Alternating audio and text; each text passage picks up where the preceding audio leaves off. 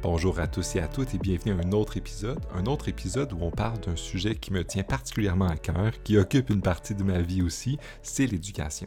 On va parler avec un invité que j'ai déjà eu, Julien Fecto Robertson, qui est un enseignant au Cégep, et avec lui on va échanger sur un petit texte qu'il a écrit où il essayait de faire une perspective philosophique euh, des étudiants qui sont les étudiants, quelles sont la perspective philosophique des étudiantes et étudiants du niveau collégial dans la région où il enseigne.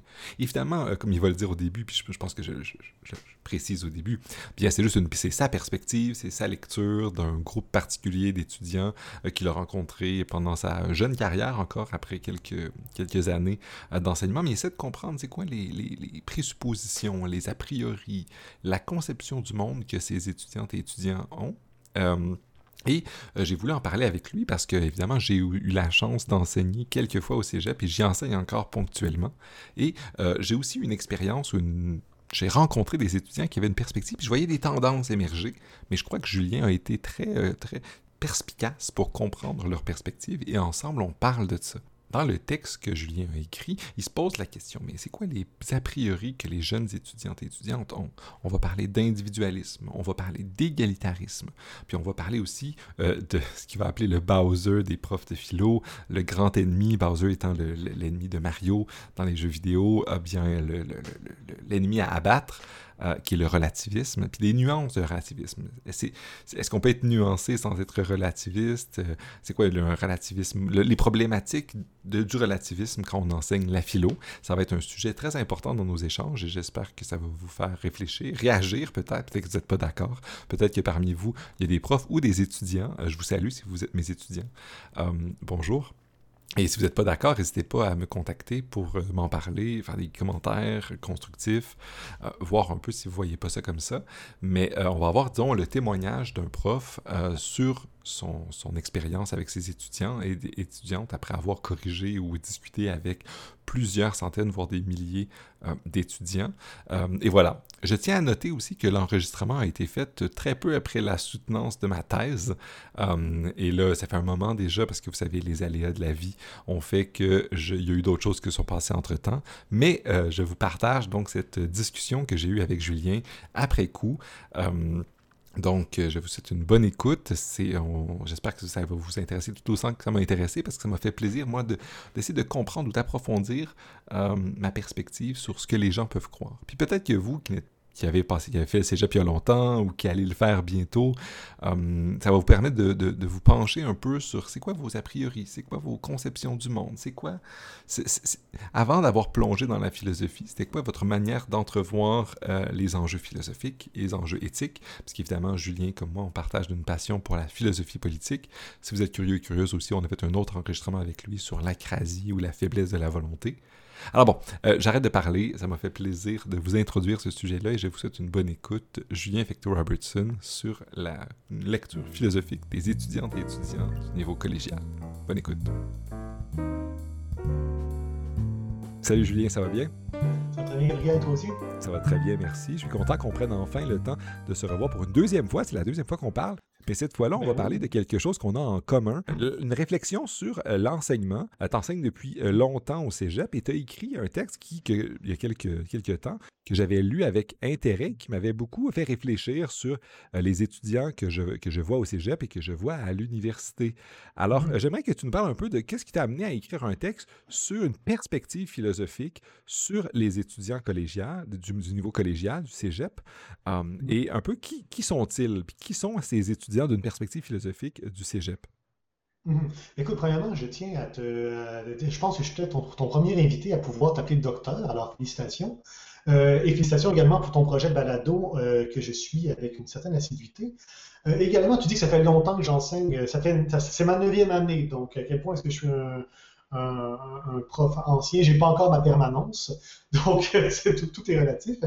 Euh, aussi, euh, donc ce texte-là, oui, que j'ai écrit, qui s'appelait euh, Portrait naïf de mes étudiants, ça, je tiens à le préciser. Premièrement, c'est pas un portrait sociologique ou psychologique, c'est vraiment un portrait philosophique. Donc, j'essaie de dégager, si on veut, c'est quoi les idées philosophiques les plus répandues chez les étudiants du cégep auxquels moi j'ai affaire. Donc, je disais, ça fait 9 ans que j'enseigne au cégep. J'enseigne aussi, ce qu'il faut dire, c'est que je suis conscient, donc, du caractère très limité de ma démarche et qu'il y a plein de bémols qu'il faut mettre en place avant de présenter, donc, ce fameux portrait. Donc, réellement, c'est pas une démarche scientifique, c'est vraiment mon impression personnelle qui se dégage de par mon expérience. Euh, voilà. De deux, je tiens à préciser également que, bon, évidemment, ça va être des généralisations, évidemment, il y a des nuances à apporter. J'ai probablement plein de collègues dans d'autres cégeps qui vont avoir des perspectives différentes, qui sont probablement au moins aussi valables que la mienne. Il faut préciser également que j'enseigne dans un cégep de moyenne dimension en région dite éloignée. Par conséquent, euh, je ne fais pas tout le temps affaire euh, au même, à la même démographie, ce que certains appelleront euh, dégueulassement la même clientèle que certains de mes collègues qui enseignent, par exemple, à Montréal. en discutant avec les collègues de Montréal, par exemple, j'en ai beaucoup qui me parlent d'enjeux liés évidemment aux enjeux identitaires, à l'immigration, à leur religion. Moi, je n'ai pas vraiment ces problèmes-là dans, dans, mes classes. Également, donc, comme je dis, c'est un portrait philosophique. Donc, j'ai fait ressortir sept points me, me semblent les plus saillants, si on veut, dans euh, ce que mes étudiants me disent. Donc, soit ce qu'ils m'écrivent dans leur rédaction, je dois avoir corrigé plus de 4-5 000 peut-être euh, rédactions de philosophie depuis que j'enseigne, euh, soit ce qu'ils disent en classe dans leurs commentaires ou ce qu'ils viennent me dire dans mon bureau carrément quand on prend le temps de discuter philosophie. Mais encore une fois, ce qu'ils m'écrivent ou ce qu'ils disent en classe n'est peut-être pas nécessairement ce qu'ils pensent vraiment. Ça, un prof de philo doit toujours en être conscient. Donc ça, c'est juste les petits bémols que je voulais mettre euh, en place avant qu'on en discute plus sérieusement donc de cette, euh, ce, portrait que j'essaie de faire euh, philosophique des étudiants du cégep je comprends très bien, mais je pense que tu fais très bien. Les, les expériences qu'on peut avoir avec les étudiants sont multiples. Puis, euh, c'est évidemment, ça peut être différent selon les endroits, les lieux, etc. Mais je pense qu'il y a quand même, malgré cela, même si c'est, euh, ton impression que tu as eue, ça, a résonné aussi avec mon expérience. C'est pour ça que je trouvais important qu'on en parle. Parce qu'il y a quelque chose dans les perspectives, du moins dans les, euh, les perspectives des gens qui n'ont pas passé à travers des cours de philo que les étudiants ont puis qui émergent quand on lit leurs dissertations, on lit leurs travaux. Euh, puis c'est pour ça que quand tu as, fait la, liste en sept points dont on va parler dans quelques minutes, je trouve ça mm-hmm. intéressant parce que tu mettais le doigt sur des trucs qui, je l'aurais peut-être pas formulé de la même manière, mais qui est une genre de, perspective, de manière de voir que les étudiants ont qui, en émergeait. Puis euh, mm. j'aimerais que tu nous en parles un petit peu plus pour qu'on parle de, des étudiants. Puis ensuite, je vais mm. avoir quelques questions sur le rôle du prof face à ces étudiants-là. Ben oui, le rôle En fait, ça, la, raison pour laquelle j'écris ce texte-là, encore un dernier petit bémol que je vais mettre, c'est vraiment pour dire euh, est-ce qu'on part, nous, les profs? C'est quoi la matière brute qu'on doit travailler pour essayer de, sculpter, si on veut, d'aider l'étudiant à sculpter, à accoucher de, ses propres idées? D'où est-ce qu'on part, dans le fond, euh, lorsqu'on euh, travaille avec des étudiants de cégep? Et je tiens à dire aussi, ce ne sera vraiment pas une approche euh, qui se veut chialarde ou revancharde ou dire que les jeunes d'aujourd'hui, c'est plus comme ce que c'était, sont donc bien imbéciles, ils n'ont pas de culture, etc. vous n'entendrez pas ça de ma bouche si c'est ça que vous cherchez, allez voir ailleurs. Je, pense que j'ai une certaine bienveillance envers mes étudiants. et c'est dans cet esprit-là que, que, j'ai soulevé ces, ces sept points-là. Donc, euh, si tu veux, on va commencer par le premier point qui est l'individualisme. Oui, donc le premier point qui, revient le plus souvent dans ce que je perçois de mes étudiants, c'est leur individualisme. Et là, c'est super important de le préciser. Il n'est pas ici question d'égoïsme ou de nombrilisme, comme on l'entend souvent dire à propos de cette génération-là. Euh, je ne crois pas que ces étudiants-là soient... Quand on parle d'individualisme, c'est qu'ils ont tendance à aborder les questions euh, toujours ou majoritairement sous un angle individuel.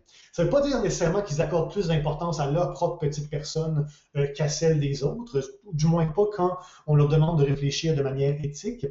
Euh, ça ne veut pas dire nécessairement qu'ils sont plus individualistes que les générations qui les ont précédés. Ils sont le fruit de la société de laquelle ils sont issus de toute façon. Mais ce que je remarque, dans le fond, c'est que quand il est temps pour eux d'aborder une question philosophique, ça va toujours être sous un angle individuel. Par exemple, lorsqu'on parle de la COVID, euh, ce qu'ils vont se demander, c'est qu'est-ce que moi je peux faire pour ne pas pogner la COVID et qu'est-ce que moi je peux faire pour ne pas la transmettre et qu'est-ce que individuellement chacun d'entre nous doit ou peut faire pour faire traîner ça, mais ils vont pas nécessairement se questionner sur le système de santé, sur les mesures sanitaires, sur le, processus scientifique, l'organisation euh, de la, recherche médicale, etc. Euh, le meilleur exemple, même encore meilleur exemple que la COVID, je pense, c'est toute la question euh, écologique. c'est une génération qui est très, très sensibilisée depuis son plus jeune âge à la question environnementale, mais quand on leur parle d'environnement, c'est toujours, toujours, toujours des solutions individuelles qui ressortent. Je dois faire mon recyclage, je dois réduire ma consommation, je dois réutiliser mes produits ménagers, je dois faire ci, je dois faire ça. Mais euh, c'est très, très rare que tu vas voir un étudiant de cégep avoir une réflexion plus globale sur comment on doit organiser la société pour, euh, pour lutter contre ces problèmes-là. Et c'est de ça dont je parlais quand je parle d'individualisme, c'est-à-dire que euh, c'est un individualiste qui est, je dirais, quasiment méthodologique. Ils abordent toujours les questions sous l'angle de qu'est-ce que l'individu peut faire ou doit faire. Ils ne perçoivent pas la dimension sociale ou politique des questions. Souvent, j'ai l'impression, c'est comme demander à quelqu'un qui a juste un œil de regarder un film en 3D. Ils sont pas capables de voir cette dimension-là du problème, ou du moins, ils ont pas, ils ont une difficulté à voir cette dimension-là, ou ils n'ont pas l'intuition de la voir. Mais j'en profiterai pour rebondir sur ça parce qu'on en discutait un peu avant d'enregistrer et j'avais l'impression peut-être, moi, puis c'est pour ça que ça, ça avait fait débat ou échange entre nous, que mmh. euh, les étudiants avaient une perspective un peu plus libérale ou libertarienne, mais mmh. peut-être libertarienne naïve, euh, sans avoir le bagage théorique des penseurs et penseuses libertariennes. C'est mmh. j'avais, cette, j'avais cette impression-là. Puis évidemment, euh, moi aussi, là, je, je, fais le même bémol que tu as fait. Mmh. Je, sais, je, ne parle que de mon expérience euh, limitée euh, d'enseignant. Mmh. puis peut-être que j'enseigne aussi à l'occasion dans une école d'affaires. Peut-être que ça biaise le, le genre d'étudiants par biais de sélection qui vont là. Mais j'ai l'impression, malgré cela, qu'il y a une intuition libérale qui, qui est forte chez les étudiants. C'est la liberté des individus. Puis que cet aspect-là que tu décris individualisme qui ne focus pas sur le collectif. Il mmh. rebondit aussi euh, sur ces enjeux-là, sur les enjeux de, la liberté individuelle. Ben, écoute, c'est certain qu'on vit à l'ère du libéralisme triomphant. Donc, euh, comme je le disais, nos étudiants sont le fruit de la société. Et ça, c'est un, truc aussi qu'il faut, euh, faut comprendre, c'est que toi et moi, Gabriel, je pense qu'on a besoin de même âge.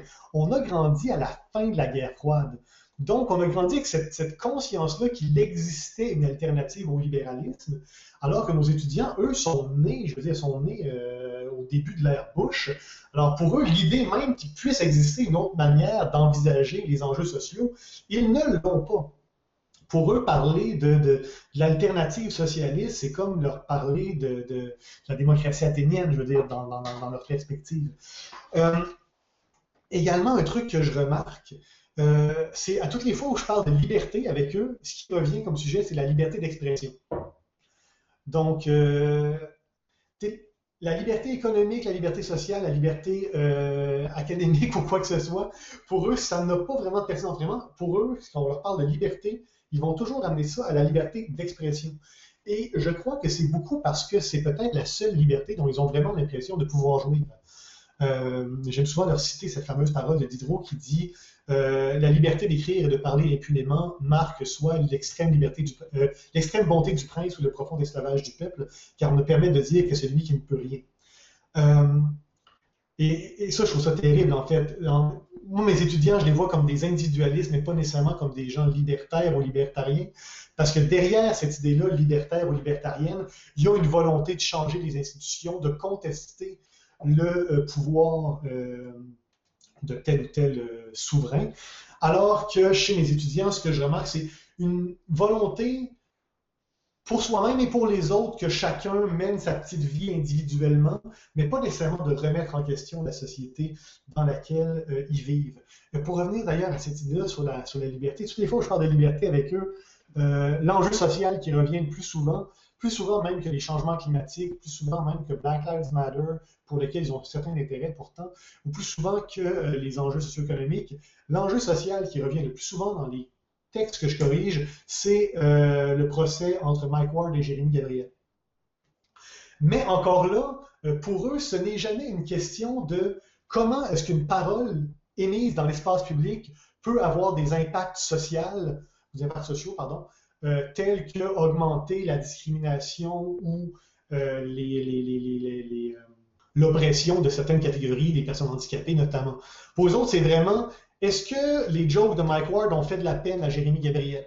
Donc, c'est toujours, encore une fois, sous une perspective très individualiste qui vont aborder les questions.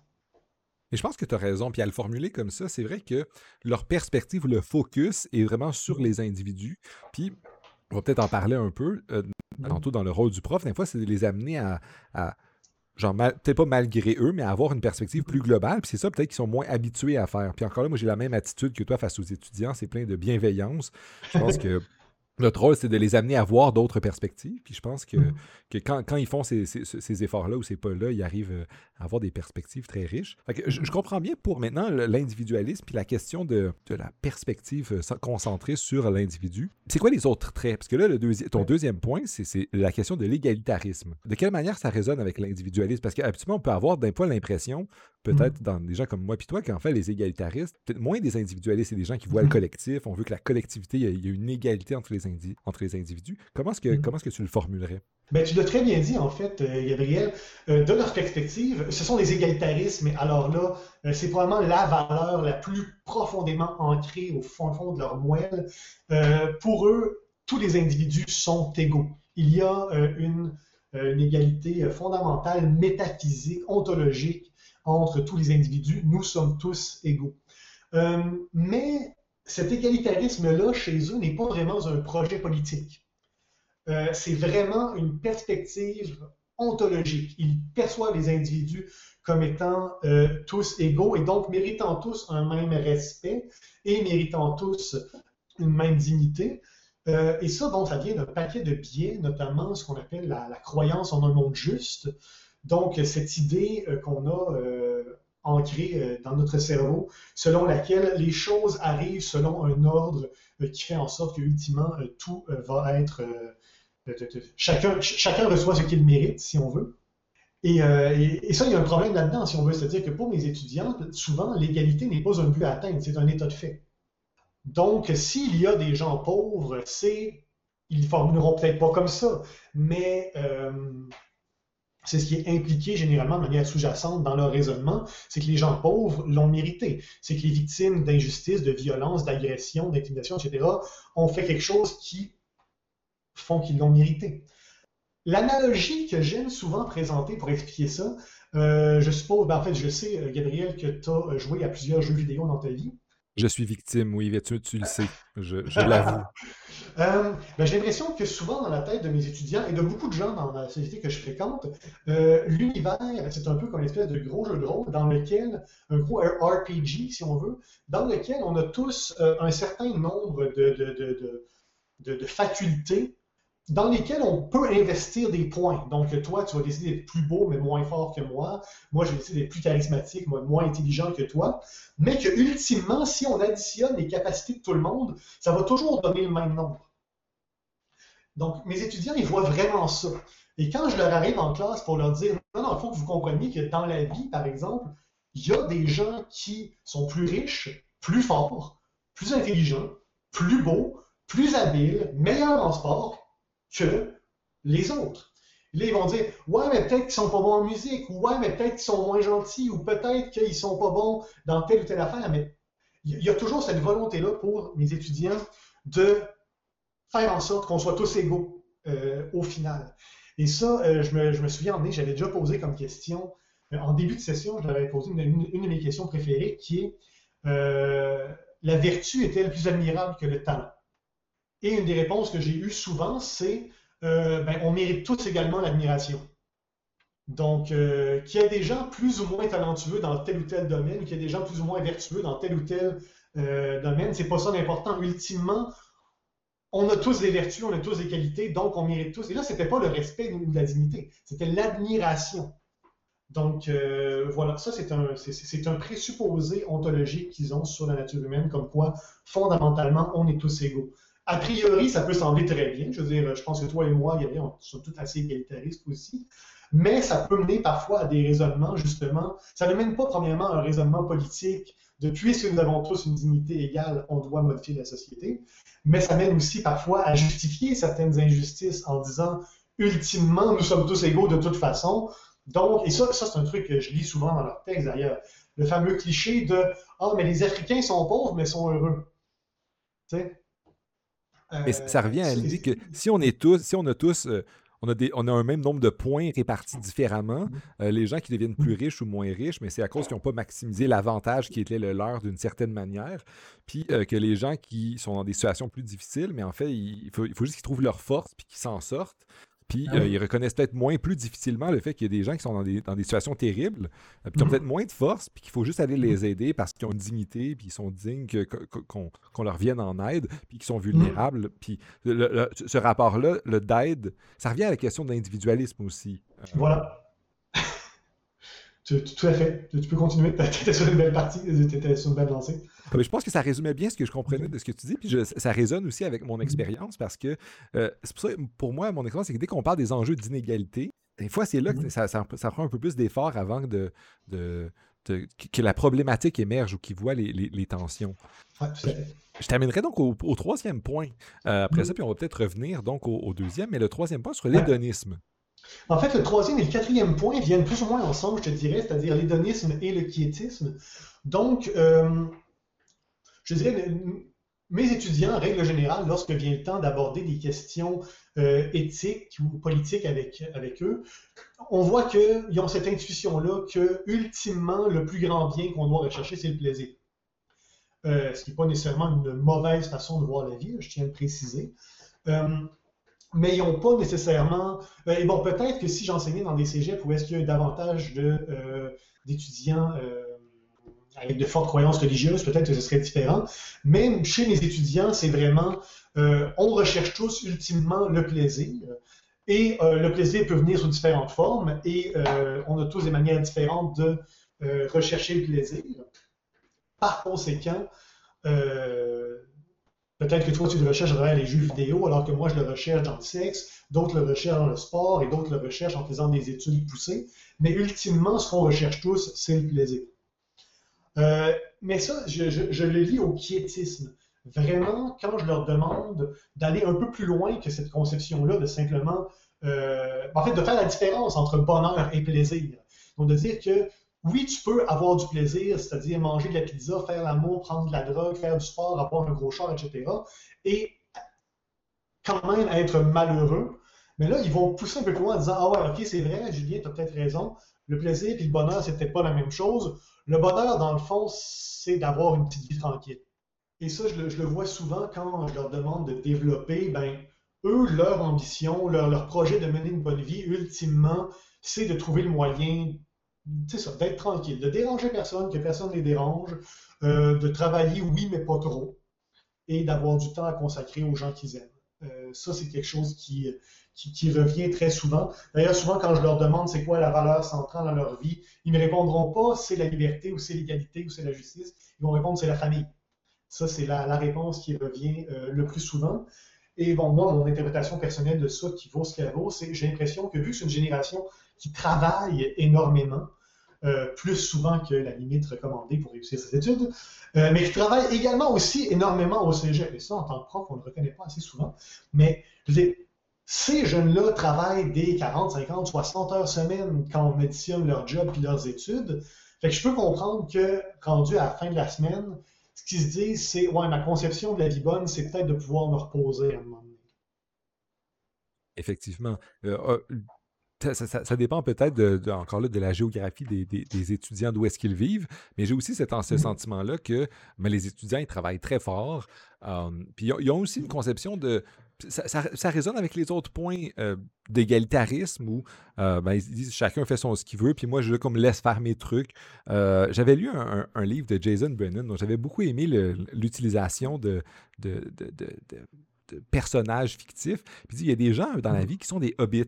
J'ai l'impression qu'il y a beaucoup de nos étudiants qui sont des bons hobbits, qui sont de bonne volonté, mais qui veulent aller vivre dans leur comté en, paix. Puis je pense que c'est quelque chose d'intéressant. Puis on, on dirait qu'ils ne veulent pas euh, dès qu'on essaie de les pousser à dire mais il faudrait changer le système, euh, ils, sont, ils se sentent un peu confrontés. Ils disent mais non, c'est pas calme, ça va pas avec mon image de, de, la vie relaxe. C'est le même genre d'expérience que tu as? Ah oui, tout à fait, tout à fait. Puis bon, on va parler justement de, d'engagement politique et d'enseignement euh, plus tard. Et, ça, c'est un truc, je veux dire, c'est un, conseil que je donne souvent aux jeunes profs qui viennent nous rejoindre dans l'équipe, c'est enseigne à des martiens. Euh, c'est-à-dire, toi et moi, Gabriel, on a vécu dans le monde académique, on a fréquenté des étudiants en philo, en socio, en sciences po, euh, ou, même en, même en sciences naturelles, même, mais qui ont quand même une certaine conscience sociale, puis une certaine volonté de changer le monde dans lequel ils vivent. Ce qui fait que pour nous, c'est devenu une espèce de, euh, on tient pour acquis. Et moi, je me souviens, quand je vivais à Montréal, je fréquentais des cercles étudiants. Quand j'arrivais dans un party où je connaissais pas 9 personnes sur 10, je partais quand même du présupposé que 9 personnes sur 10 dans la place voulaient changer le monde. Euh, mais c'est pas ça quand tu rentres dans une classe de cégep. Dans une classe de cégep, j'aime bien l'image du Hobbit. Tu rentres dans une place remplie de gens qui se cherchent, qui, euh, qui ont du mal à se comprendre eux-mêmes et qui, par conséquent, ont encore plus de mal à comprendre le monde dans lequel ils vivent et la place qu'ils y occupent, et qui sont pas encore au stade de se demander comment je pourrais changer ce monde-là. Ils sont juste dans le stade de se demander qui est-ce que je suis, c'est quoi ma place là-dedans. Dans cette, dans cette recherche-là, ils ne euh, veulent pas euh, rock the boat, ils veulent pas amener des transformations radicales, ils disent on va juste vivre euh, de manière hédoniste, comme tu sais, ton, mm. ton, point 3, ou du moins de, de avoir une vie calme et mm. où on respecte les droits des individus de manière égale. C'est, il y a une sorte de, cohérence dans ce portrait-là. Puis un mm. autre élément, qui est le prochain, qui me semble absolument fondamentale. Puis ça, ça, a touché exactement l'impression que j'ai eue souvent avec mes étudiants tout au long de mon parcours et pas juste au cégep. C'est une certaine dose de relativisme. Euh, avec, les, avec les forces du relativisme, mais aussi avec les limites ou du moins euh, les problèmes que, que ça a. Euh, toi, tu trouves que les étudiants au cégep, ils, sont relativistes. Peux-tu développer? Euh, je te dirais même que c'est le Bowser du prof de philo au cégep. C'est le gros problème qu'on doit euh, affronter. Un truc qui est très drôle, c'est que souvent, quand je leur demande, quand je leur pose des questions, en fait, la phrase que je lis le plus souvent dans les textes de mes étudiants, c'est Nous pensons tous de façon différente. Nous avons tous des manières différentes de penser. Nous avons tous des manières différentes de voir le monde. Tout le monde voit le monde différemment. Nous avons tous des idées différentes. Nous avons tous des valeurs différentes. Nous avons tous des croyances différentes. Et je trouve ça superbement ironique que ce soit l'idée qui revienne le plus souvent, c'est qu'on pense ça de manière différente. Et là, généralement, je leur montre tout ça et je leur dis, ben, vous ne pensez pas tous de manière si différente que vous pensez. La preuve, c'est que vous pensez tous de la même manière, qu'on pense tous de, façon différente. Bref. Euh, il y a ça qui est, assez intéressant comme, euh, comme paradoxe. Et euh, c'est un, un, peu en lien, je te dirais, bon, avec les, les principes qu'on a vus au départ, c'est-à-dire d'individualisme et d'égalitarisme. Donc, comme nous sommes tous des individus et que nous avons tous des idées différentes et que nous sommes tous égaux, ben, logiquement, toutes nos, idées, toutes nos idées sont également valables. Il y a une certaine cohérence là-dedans.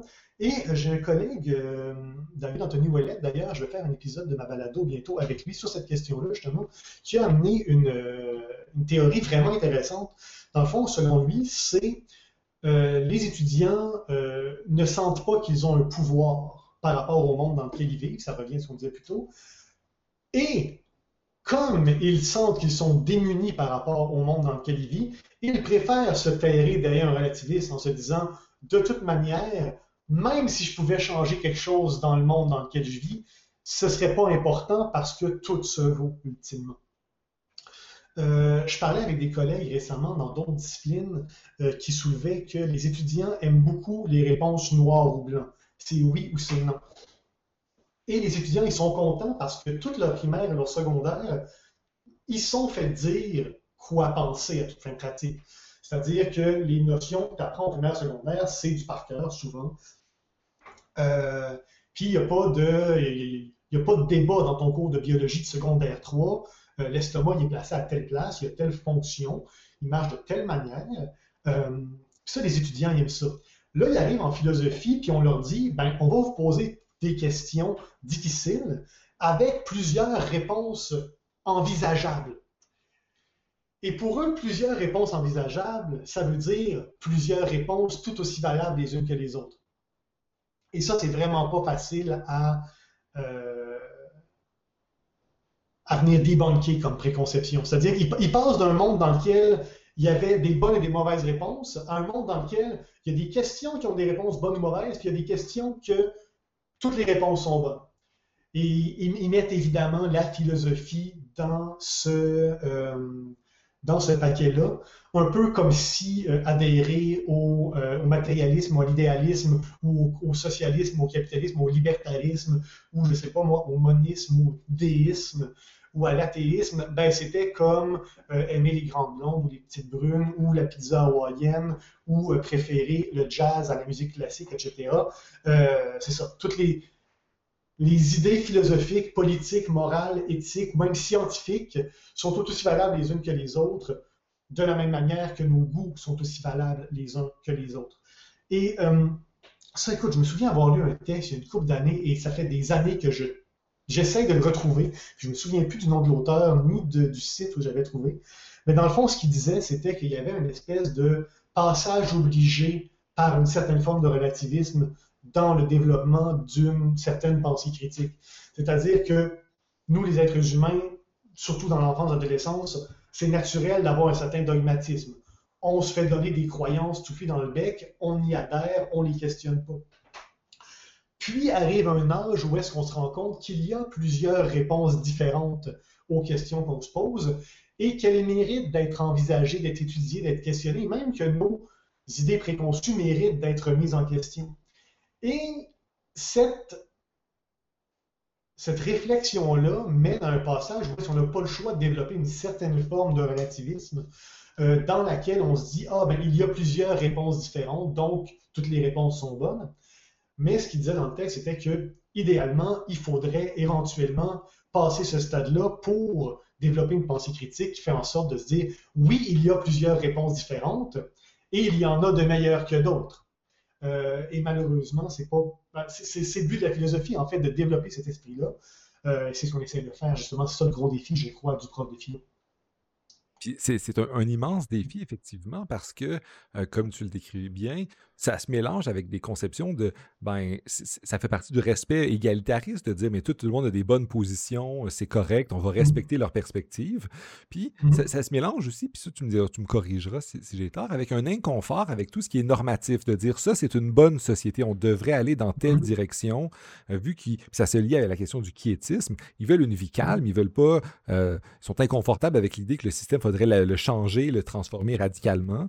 Euh, mm. Puis en, fait, en, faisant ça, euh, ça, ça, demanderait bien de ne plus être confortable dans ces trucs, mais aussi de dire ma conception du bon est, un peu meilleure que celle des autres, parce qu'avoir une conception relativement normative, c'est n'est mm. pas de, sauter du noir ou blanc, mais c'est de dire mais c'est un petit peu mieux, ma manière de voir et c'est une version meilleure que celle des autres. Puis c'est l'effort d'amener les, les, le, la perspective noir ou blanc sur le spectre de, de plus en plus plus en plus désirable ou moins désirable par idée.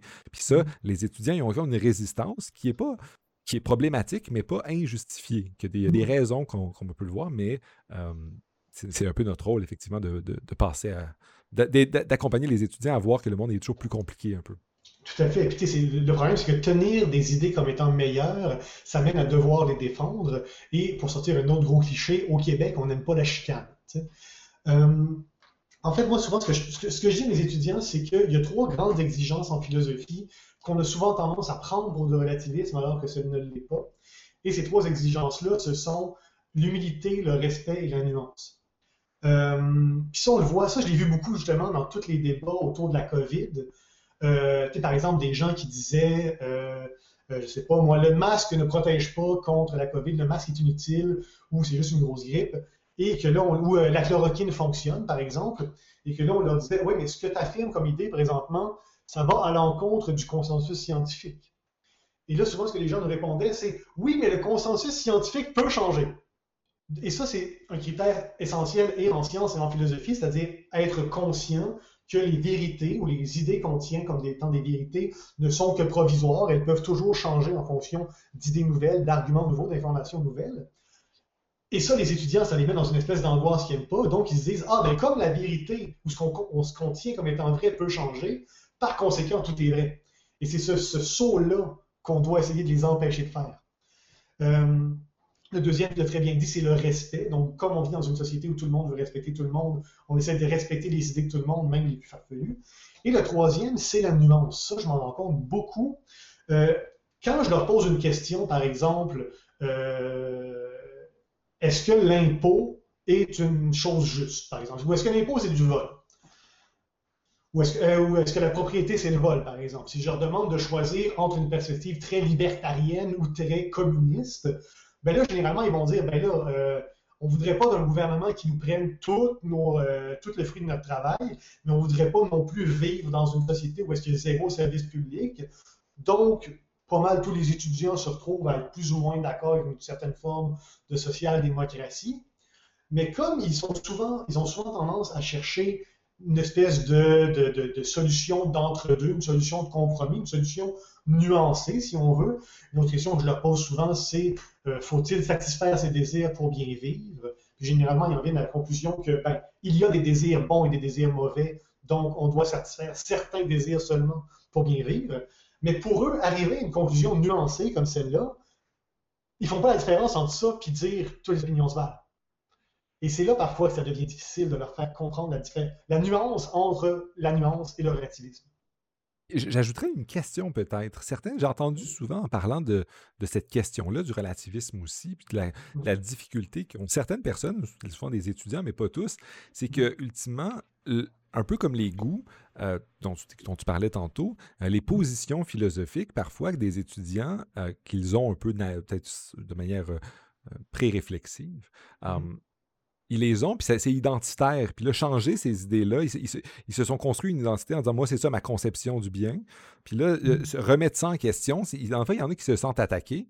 Puis mmh. euh, je ne sais pas, en tant, quand, quand on, m'a proposé cette idée-là, je me suis questionné parce que je me suis dit Bon, peut-être qu'en tant que prof, euh, je ne je, veux pas les attaquer dans leur identité. Évidemment, je veux, je veux qu'on respecte l'ensemble des identités, mais des fois, le, certaines conceptions, je pense que je, ça, ils méritent d'être remis en question.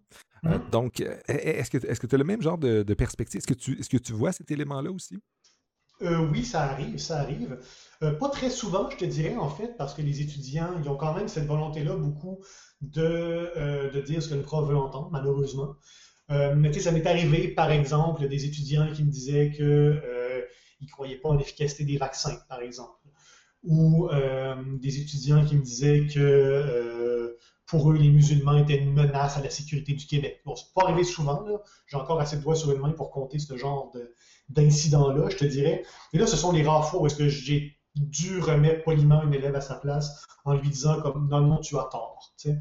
Euh, ben écoute, c'est super intéressant que tu soulèves cette question-là de l'identité, Gabriel, parce que oui, je pense que c'est un problème qu'on a au cégep. En tout cas, moi, je ne le dis pas tant que ça, mais c'est beaucoup même dans nos débats de société, c'est-à-dire qu'on ne sait plus tout le temps qu'est-ce qui relève de la croyance ou de la valeur ou de la position idéologique qu'on doit pouvoir critiquer, qu'on doit pouvoir euh, questionner, qu'on doit pouvoir confronter, et qu'est-ce qui relève de l'identité qui, évidemment, elle, n'est pas questionnable ou euh, réfutable ou confrontable. Euh, ça, c'est un, problème qu'on a, c'est-à-dire dans tous les débats autour de l'identité de genre, par exemple, autour de la religion, de la place de la religion dans la société, ou euh, des, certaines idéologies politiques. Est-ce qu'on a le droit de discriminer des gens en fonction de leur idéologie politique? Est-ce que c'est une identité ou est-ce que c'est une euh, conception du monde? Même chose pour la religion. Est-ce qu'on a le droit, euh, en tant qu'institution, ben, par exemple, dans quelle mesure, moi, en tant que prof de philosophie, j'ai le droit de questionner, de critiquer certaines croyances religieuses? Euh, c'est super difficile, ça, comme, euh, comme question. Et je pense qu'un des problèmes qu'on a, justement, c'est qu'on est porté trop souvent à se braquer en disant Tu ne peux pas faire cette critique, tu ne peux pas poser cette question, tu ne peux pas amener cette objection parce que en critiquant une idée, une valeur, une croyance, tu critiques l'identité des gens. Et ça, c'est un problème, je crois, euh, pour l'enseignement peut-être, mais pour le débat public surtout. Si je me souviens, c'est euh, Tim Minchin qui avait soulevé, il disait que, euh, bon, on dit souvent qu'une opinion, c'est comme un anus, tout le monde en a un, n'est pas obligé de le montrer. Euh, Minchin, il, rajoutait que la différence, par contre, c'est qu'une opinion, c'est important de l'analyser, de la confronter, de la mettre à l'épreuve et de parfois en changer s'il le faut, contrairement à un anus d'ailleurs. Effectivement. Je, pense qu'on va continuer là-dessus, puisqu'on mm. aurait pu faire des choses drôles autour de cette analogie-là. Mais euh, continuons maintenant sur des choses plus heureuses. Euh, la mm. question, les deux derniers points. Mm. Les deux derniers points dans ta liste, tu, disais mes étudiants sont fatalistes. Puis ensuite, tu terminais sur la question de la liberté, qui va peut-être nous permettre de boucler la boucle puis revenir un peu sur ce que je parlais du libertarianisme. On en a parlé un peu. Euh, Qu'est-ce que tu veux nous dire sur le fatalisme et la question de la liberté? Ben, une des choses que j'ai le plus souvent dans leur copie, dans le fond, c'est cette idée selon laquelle tout arrive pour une raison, ou au contraire, rien n'arrive pour rien, ou euh, Et encore une fois, il n'y a rien d'original là-dedans. Euh, les étudiants sont le produit de la société dans laquelle ils ont grandi et on a tous une tante Ginette qui a lu le secret et qui entretient ce genre de croyance-là métaphysique, si on veut, selon laquelle il y a une espèce de dessin, D-S-S-E-I-N, dans l'univers. Il y a quelque chose ou quelqu'un qui préside à nos destinées. La part de mes étudiants ne s'identifieront pas comme étant euh, croyants catholiques, euh, mais la plupart d'entre eux ont remplacé le bon Dieu par le destin ou la vie avec un grand V ou l'univers avec un grand U, mais ils pensent qu'il y a une volonté à l'œuvre dans l'existence qui fait en sorte que plus ou moins chaque chose va être là où elle doit être. Et ça rejoint un peu ce que je disais plutôt par rapport à l'égalitarisme, qui est une espèce de... Ben, la croyance en un monde juste, en fait cette, croyance-là que si quelque chose arrive, ça doit être euh, pour une bonne raison dans un grand dessin, dessin de l'univers. Euh, je me souviens d'une fois, je leur avais posé la fameuse question euh, de Socrate, vaut-il mieux subir l'injustice ou la commettre? Et ils ont été très nombreux à écrire qu'il vaut mieux commettre l'injustice que la subir, parce que quand tu commets l'injustice, ça va toujours te revenir euh, alors que quand tu subis l'injustice, ben, éventuellement, l'univers va faire en sorte que ta vie va aller mieux par la suite. Et il m'affirmait vraiment ça comme une évidence, euh, comme si c'était une prémisse euh, valable, indiscutable, qui allait d'elle-même, alors même qu'il venait de passer une session complète en philosophie où est-ce que je leur apprenais justement à faire la distinction entre une croyance spirituelle, un fait scientifique, une valeur philosophique, etc. Euh, c'est dire à quel point je crois que c'est une, une, conception qui est ancrée profondément dans leur vision de la vie. Effectivement, puis c'est, ça résonne avec, euh, avec les autres éléments que tu as dit, comme tu dis sur la question de l'égalitarisme. On, va mm-hmm. recevoir ce qu'il nous faut. Les individus, euh, c'est, eux, c'est, eux l'unité qui est évaluée dans ce genre de balancier-là, dans cette, cette l'histoire qui va dans la bonne direction. Euh, puis ça, ajoute une autre difficulté qu'on peut avoir en tant que prof de philo, de leur dire non, mais il y a des enjeux normatifs, il y, a des, y a des causes qui méritent d'être, Mhm. qu'on lutte pour, il y, a, des, choses, on peut essayer de transformer la société. S'ils croient qu'en fait les bonnes choses vont arriver à un moment donné, mhm. euh, tu n'as pas besoin, tu peux, tu peux être dans ton quiétisme, comme tu dis, euh, puis attendre que, les bonnes choses arrivent. Et, ça rejoint l'intuition de mon collègue David Anthony Ouellet qui disait, ben, tout ça, ça peut s'expliquer aussi par le fait que nos étudiants sentent qu'ils n'ont pas de pouvoir par rapport au monde dans lequel ils vivent.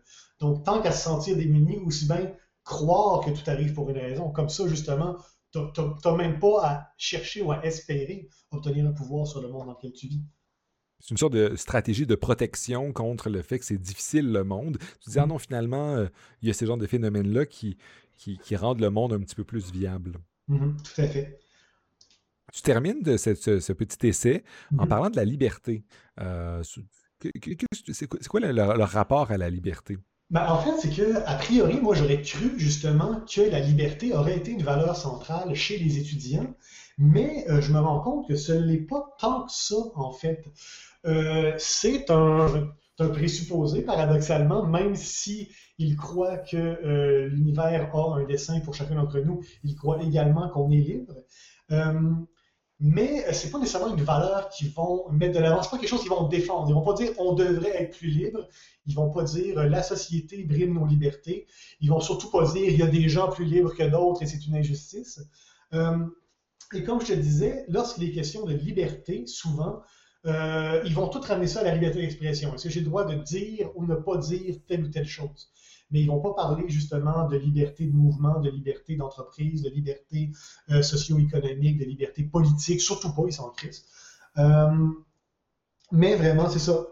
ça, c'est le truc qui m'a surpris. Donc, c'est à la négative. C'est, ce n'est pas de dire mes étudiants adhèrent à cette valeur, contrairement à ce qu'on aurait pu croire, c'est de dire on aurait pu croire qu'ils adhèrent à cette valeur-là, mais peut-être pas tant que ça, finalement. Mm-hmm.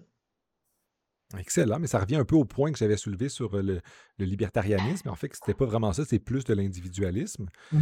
Mais ça nous donne un peu une, une idée de c'est quoi les, qui sont les, philosophiquement les, étudiants et étudiantes au cégep. Mmh. Euh, évidemment, comme tu as dit, avais, au début, tu as commencé par mettre plein de, bémols, euh, puis il faut les garder en tête, mais ça nous donne une bonne idée de qui ils sont. Maintenant, j'aimerais retourner la, caméra, ou du moins le, microphone, vers, euh, vers le prof que tu es ou que je suis. J'ai parlé dans un épisode précédent avec quelqu'un que nous connaissons, moi et toi, mon, mon, directeur de thèse et ton directeur aussi, qu'il a été Christian Nadeau sur le rôle de l'intellectuel pour un prof d'université engagé. Là, j'aimerais savoir comment est-ce que tu vis euh, comment est-ce que tu te poses cette question-là dans une perspective de prof, de philo toujours, mm-hmm. mais euh, au niveau collégial? Euh, la, question de, ton rôle en tant que prof, de prof de philo, parce qu'en mm-hmm. tant que prof de philo de cégep, on a une réputation aussi, les étudiants. Mm-hmm. Quand tu leur dis, cette personne-là, c'est un prof de philo, il y a des images qui viennent en tête. Euh, euh, et, c'est ça. Puis effectivement, ça vient avec un bagage. Puis comment est-ce que tu entrevois ce rôle-là, ta responsabilité face aux étudiants et étudiantes euh, et ta responsabilité de personne qui est aussi militante, aussi une perspective engagée? comment est-ce que, comment est que tu vis ça? Puis c'est quoi les, enjeux qui tournent autour de, ça?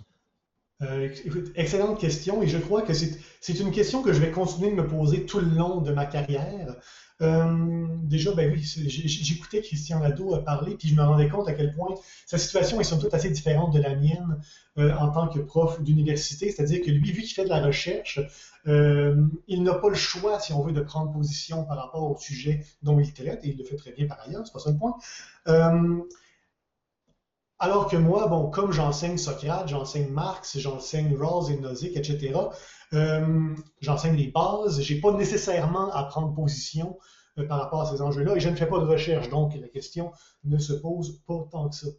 Également, oui, comme tu le disais, bon, euh, moi j'enseigne la philosophie parce que ça me passionne, mais c'est cette même passion-là qui m'a mené à la philosophie, qui m'a mené aussi à l'engagement politique. Dans le fond, moi, ça fait, ça fait déjà cinq ans, mon Dieu, que je suis porte-parole masculin de Québec solidaire dans Rimouski, en fait, co-porte-parole de ma candidate, Mme Cac.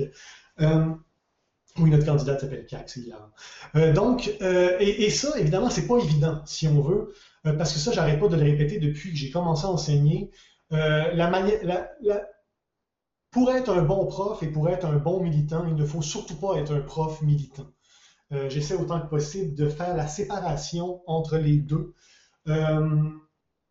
Bien que ce soit des valeurs semblables qui m'animent dans les deux cas, c'est-à-dire la volonté, si on veut, d'aider la société, de favoriser la réflexion, euh, d'aider euh, certaines personnes à mieux réussir dans leur vie euh, de différentes manières, etc. mais il ne faut pas que j'arrive en classe en disant à mes étudiants, bon là, je vais faire de vous de petits gauchistes. Et bon, je ne nommerai personne, mais je sais qu'il existe des profs, surtout des profs de philo et dans d'autres matières également, qui ont cette perspective-là? Pour qui vraiment euh, faire un bon enseignement en philosophie ou en sociologie ou dans d'autres matières semblables, c'est de dire aux étudiants, ne pas leur enseigner comment penser, mais leur enseigner quoi penser. Donc, et souvent, les étudiants ils vont sortir de là en se disant, bon, mais ben, la sociologie, c'est être de gauche, ou la philosophie, c'est être progressiste, féministe, euh, socialiste ou whatever. Et, ça, c'est quelque chose que je veux combattre autant que possible. Et c'est pas toujours évident de faire ça, justement sans sombrer dans le relativisme. Au début de ma carrière, je disais à mes étudiants qu'ils n'avaient pas à savoir mes opinions politiques ou sociales ou religieuses personnelles. Euh, puis je me rendais compte que c'était peine perdue, euh, que ça servait à rien de leur cacher ça, ça, faisait, ça avait l'air même plus sournois qu'autre chose. Fait à cette heure, depuis peut-être justement 5-6 ans, j'arrive en classe puis je leur dis, au premier cours, je leur dis, écoutez, moi, je suis un athée, un socialiste, un féministe euh, pour la défense de l'environnement et euh, tout ce que vous voulez, euh, souverainiste également. Voilà, ça, ce sont mes opinions. Vous savez à qui vous avez affaire. À partir de là, je vais vous enseigner la philosophie. Je vais vous donner des outils pour répondre à des questions philosophiques et vous avez totalement le droit de ne pas avoir les mêmes réponses que moi tant que vous utilisez les outils convenablement. Et euh, en fait, souvent, je fais l'analogie, en fait. Euh, j'aime bien dire que le cours de philosophie, c'est un peu comme un cours de survie en forêt. Et là, je leur dis, est-ce qu'il y a juste une bonne manière de survivre en forêt? Là, ils sont comme, ben non. Là, je leur demande, est-ce que toutes les manières sont bonnes? Ils me disent, non plus. Je dis, bon, ben, moi, j'ai ma manière de survivre en forêt et j'ai assez étudié pour avoir développé des bons outils pour savoir comment m'en sortir si tu me garages dans la jungle, dans la toundra. Moi, je te donne un cours où est-ce que je te donne des outils, je te donne des trucs, je te donne des démarches.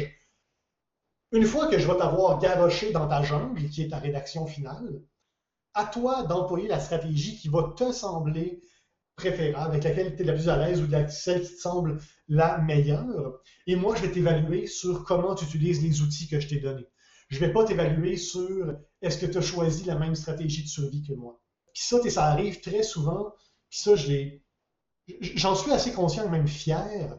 Euh, j'ai des étudiants, le classique, là, euh, un étudiant en technique d'administration qui, euh, qui, milite au Parti libéral ou même pour la CAQ, qui a des idées très à droite, puis qui débarque dans mon bureau, pas dans un esprit de confrontation, mais vraiment dans un esprit de j'aimerais comprendre, j'aimerais parler politique avec toi. Et le fait que je lui dise ouvertement, moi je suis à gauche, puis si tu veux comprendre mes idées, tu as, cogné à la bonne porte. Puis je suis pas nécessairement là pour le convaincre, pour le faire sentir mal, mais pour essayer de l'aider à mieux comprendre c'est quoi telle ou telle idée. Euh, puis généralement, ces étudiants-là apprécient ça. Et je n'ai pas souvent eu d'accusation dans ma carrière de Julien, il veut qu'on pense comme lui. Et ça, c'est une de mes grandes fiertés. Et j'aime beaucoup mieux la relation que j'ai avec ces étudiants-là que euh, certains étudiants qui sont très, très apolitiques, mais qui essayent de plugger J'aime Manon Massé dans leur rédaction en pensant que ça va leur donner des points. Mais je comprends, mais tu soulèves plusieurs points. Le, premier, c'est la difficulté d'être un prof de philo dans un contexte où les étudiants, comme tu les as décrits, sont relativistes, où tu ne veux mmh. pas leur dire c'est quoi croire, mmh. mais eux, ils vont dire que tout est juste. Puis là, tu dis, mais c'est plus complexe que ça. C'est plus sur une gradation, il y a des choses mieux. Puis il y a, cet équilibre-là. Puis il y a mmh. l'équilibre aussi où, en tant que prof de philo, euh, même si on ne fait pas de recherche, on est aussi quand même des intellectuels parfois. Il y a plusieurs profs de, de, cégep qui s'engagent aussi. Euh, on a une, formation, de, une bonne expertise quand même, une maîtrise dans, dans, ce sujet-là. C'est quand même une c'est assez difficile. Euh, moi, j'avais eu un peu le même réflexe que toi les premières fois quand j'ai commencé à enseigner. Euh, je, je, voulais absolument pas que les gens connaissent mes positions. J'ai pas un engagement aussi difficile à cacher que certains, que certains autres. Je ne suis pas particulièrement militant, mais tu sais, comme un peu tout le monde, j'ai des conceptions politiques ou philosophiques.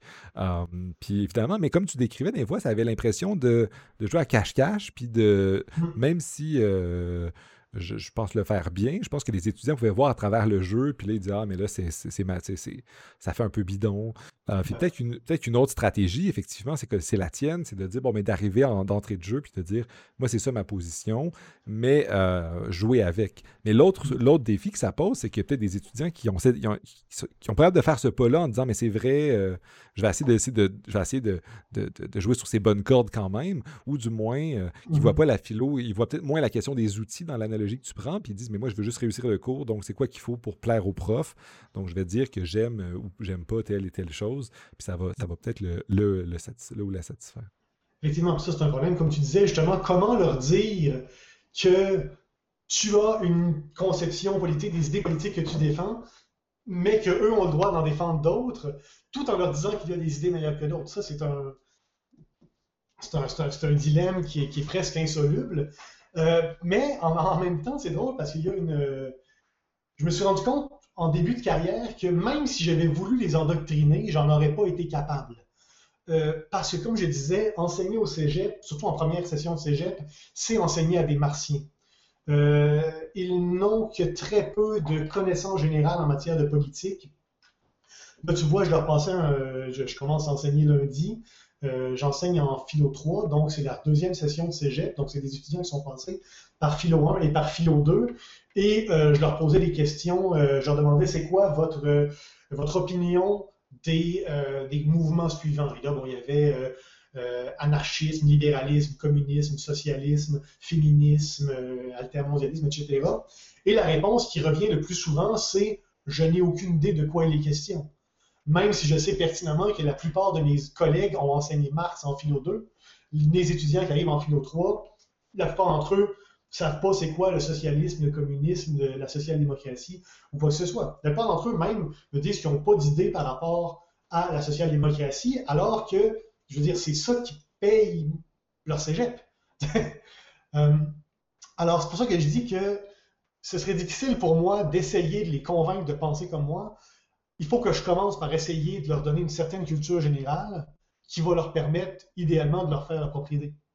Puis cette culture-là générale, c'est un petit peu plus facile de la faire passer comme étant moins engagés aussi en disant mais on, transfère des, connaissances pour qu'ensuite ils puissent apporter des jugements sur ces choses-là. Mmh. Tout à fait, tout à fait. C'est sûr que par la suite, je suis biaisé. le choix d'auteur que je fais, par exemple, est nécessairement orienté. Peut-être que, comme là, cette session-ci, j'enseigne Rawls et Nozick. Euh, mais peut-être que j'ai choisi Nozick justement parce que c'est tellement un monstre qu'il est facile à rejeter pour un étudiant qui a moindrement une certaine conscience sociale. Ou encore, euh, quand vient le temps pour moi de chercher des outils pédagogiques sur des vidéos YouTube, par exemple, euh, c'est beaucoup plus facile pour moi de trouver des monologues de Fred Dubé pour euh, leur donner des perspectives plus de gauche, alors que là, je fais comme, hmm, est-ce que je pourrais trouver un équivalent pour défendre des idées plus de droite? Est-ce que je connais des TED Talks? Est-ce que je connais même des, humoristes qui font des blagues peut-être plus à droite? Et ça, j'ai plus de difficultés à en trouver. Si j'essaie d'abord de faire une présentation plus ou moins équilibrée des des idées que je présente, ben euh, c'est sûr que ça, demeure un défi. Puis il y a un autre truc dont j'aimerais parler euh, également, en fait, si tu me donnes quelques minutes. Euh, dans le fond, que ce, dont je me rends compte, c'est que de plus en plus, non seulement je ne fais pas de militantisme dans mes cours, mais je me rends compte que je fais de plus en plus d'enseignement dans mon militantisme. C'est-à-dire que je pense que la job d'un bon philosophe, euh, surtout quand on fait de la philosophie politique, parce que c'est ce que, ce que toi et moi on a plus fait, euh, mais même ça, ça, ça, doit se valoir également en épistémologie, en métaphysique et tout ça. Euh, c'est pas tant de défendre une position, toi que ça fait partie de la job, mais c'est aussi d'essayer de comprendre chaque position le mieux possible pour essayer de voir quels sont les meilleurs arguments possibles pour défendre chacune des positions. Et ça, je me rends compte que, euh, bon, ça, c'est la job que je dois faire en tant que prof de philo et je dois la faire convenablement. Mais je me rends compte que même en tant que militant, je me retrouve euh, souvent euh, avec ma gang de solidaires. Et là, j'ai des solidaires qui vont dire, par exemple, ben, on sait bien, le Parti québécois, c'est un, c'est un parti nationaliste identitaire ethnique. Je vais faire comme, one minute. Ce n'est pas ça la position du Parti québécois. Ou d'autres qui vont dire, par exemple, non, mais on sait bien, la CAQ, c'est un parti de libertariens. Il est comme, oh, minute, la CAQ, c'est beaucoup plus nuancé que du libertarisme. Et euh, je ne me fais pas tout le temps des amis dans mon propre camp, d'ailleurs, quand j'amène ce genre de nuances-là. Mais je trouve ça super important. Euh, je, pense que le monde, je vais dire ça comme ça, je pense que le monde manque pas de profs militants, mais manque certainement de militants pédagogues euh, qui, justement, essayent de bien comprendre euh, les, positions, les positions qui défendent, évidemment, mais aussi les positions qui critiquent. Alors pour toi, un peu le rôle du philosophe, c'est autant pour les pour, dans l'enseignement que dans sa posture de militant. C'est, ça, ça, peut être aussi quelqu'un la nuance qui, euh, mm. qui, qui, clarifie les positions, comme on essaie de beaucoup faire aux étudiants en présentant les, les différents les dilemmes éthiques sur le plan éthique. C'est quoi le problème, c'est quoi les différentes positions, etc. Exactement. Mais euh, moi, ce que j'enseigne à mes étudiants, c'est quand on vous pose une question, d'abord conceptualiser, ensuite problématiser, et après ça, argumenter, objecter, réfuter. Puis, euh, mais la job la plus importante là-dedans, c'est pas nécessairement l'argumentation, c'est-à-dire la défense des thèses. C'est de bien comprendre le problème, de bien comprendre la question, de bien définir les concepts. Et ça, euh, c'est essentiel, je pense. Et ça, je pense qu'un bon prof de philosophie doit faire ça sans nécessairement euh, donner une réponse déjà toute faite. Ce que les étudiants demandent euh, avec insistance souvent, ouais, mais c'est quoi la réponse? Non, mais c'est pas ça l'important. Donc, il n'y a pas de bonne réponse. Oui, il y en a une bonne réponse, mais on n'est pas encore rendu là, tu sais. Je comprends, mais je pense que c'est une bonne manière de, synthétiser un peu le rôle du, philosophe et aussi de la vie du rôle de prof euh, de cégep, beaucoup de, de, ce que tu viens de dire, c'est-à-dire euh, c'est plus, plus complexe que ça. C'est pas parce qu'il n'y a pas une bonne réponse, mais je pense que tu as bien illustré euh, avec émotion le, c'est, ça à quoi on fait face beaucoup. Puis cette session-ci, moi et toi aussi, on va y faire face. Donc, mm. euh, mais merci beaucoup. Merci beaucoup pour tes souhaits que tu m'as souhaité au début sur la fin de ma thèse. Effectivement, c'est, tu, es le premier dans, ces épisodes-là à, à, enregistrer après que j'ai été docteur. Donc, merci.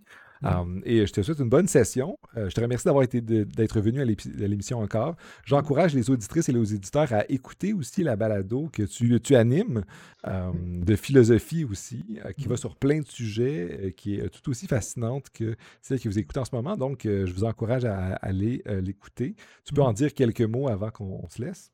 Ben, écoutez, ça s'appelle À vitesse philosophique. C'est diffusé sur les ondes de Radio Bic, qui est une radio communautaire du Bic, justement. J'ai pas encore invité Gabriel parce que j'ai pas encore trouvé d'angle, de sujet et de co-invité, mais c'est dans mes projets. Inquiète pas, Gabriel. De toute façon, à cette heure que tu es docteur. Euh, euh, mais oui, c'est une balado peut-être un, peu différente de la tienne dans la mesure où il y a plus de discussions euh, avec plus d'intervenants. Euh, mais je, pense qu'on fait une bonne job. On est déjà rendu notre troisième euh, saison. Et justement, là, je suis en train préparer un, épisode sur le thème du relativisme et de l'empowerment, dis-je. J'ai toujours de la misère avec ce mot-là. Et je tiens également, encore une fois, à te féliciter non seulement pour ta thèse, mais aussi pour ta balado. J'ai énormément apprécié, euh, ben, l'épisode avec Christian Nadeau et celui euh, sur les nudges mon Dieu, euh, qui, complétait, mon Dieu. Moi, ça, faisait des années que je me disais, je pourrais peut-être essayer de faire une thèse de doctorat sur euh, un sujet semblable. Et là, j'ai vu que euh, ton invité, dont j'ai malheureusement oublié le nom, l'a fait mieux que moi, et mieux que je pourrais jamais le faire, fait que je ne peux que la féliciter. Et également, par rapport à, si tu me permets, au pire, tu couperas en montage, mais dans la perspective de la philosophie, de l'enseignement de la philosophie, ton invité qui parlait d'Heidegger, euh, moi, j'ai jamais été intéressé par Heidegger et je ne le suis toujours pas, mais j'ai adoré cette émission-là parce que je trouvais que la perspective qui amenait de comment on peut étudier un auteur, même si on doit le critiquer, même si on n'est pas d'accord avec lui, et justement, euh, ce qu'il disait surtout sur qu'est-ce que la philosophie avait amené dans sa vie, euh, ça rejoignait parfaitement ce que j'essayais de dire dans notre émission aujourd'hui. Ben, excellent. Mais merci pour les recommandations aussi que tu fais aux auditrices et auditeurs sur des épisodes à aller réécouter. Euh, évidemment, je serais heureux de, participer à, ton podcast et peut-être que tu, qui sait que tu vas revenir à celui-ci encore pour parler de, de plein de sujets. Euh, je suis sûr qu'on aura plein de choses à dire. Mais dis-le, je te remercie beaucoup. Je te souhaite une bonne session et on se reparle bientôt. Merci beaucoup. Bonne session toi aussi. Merci beaucoup.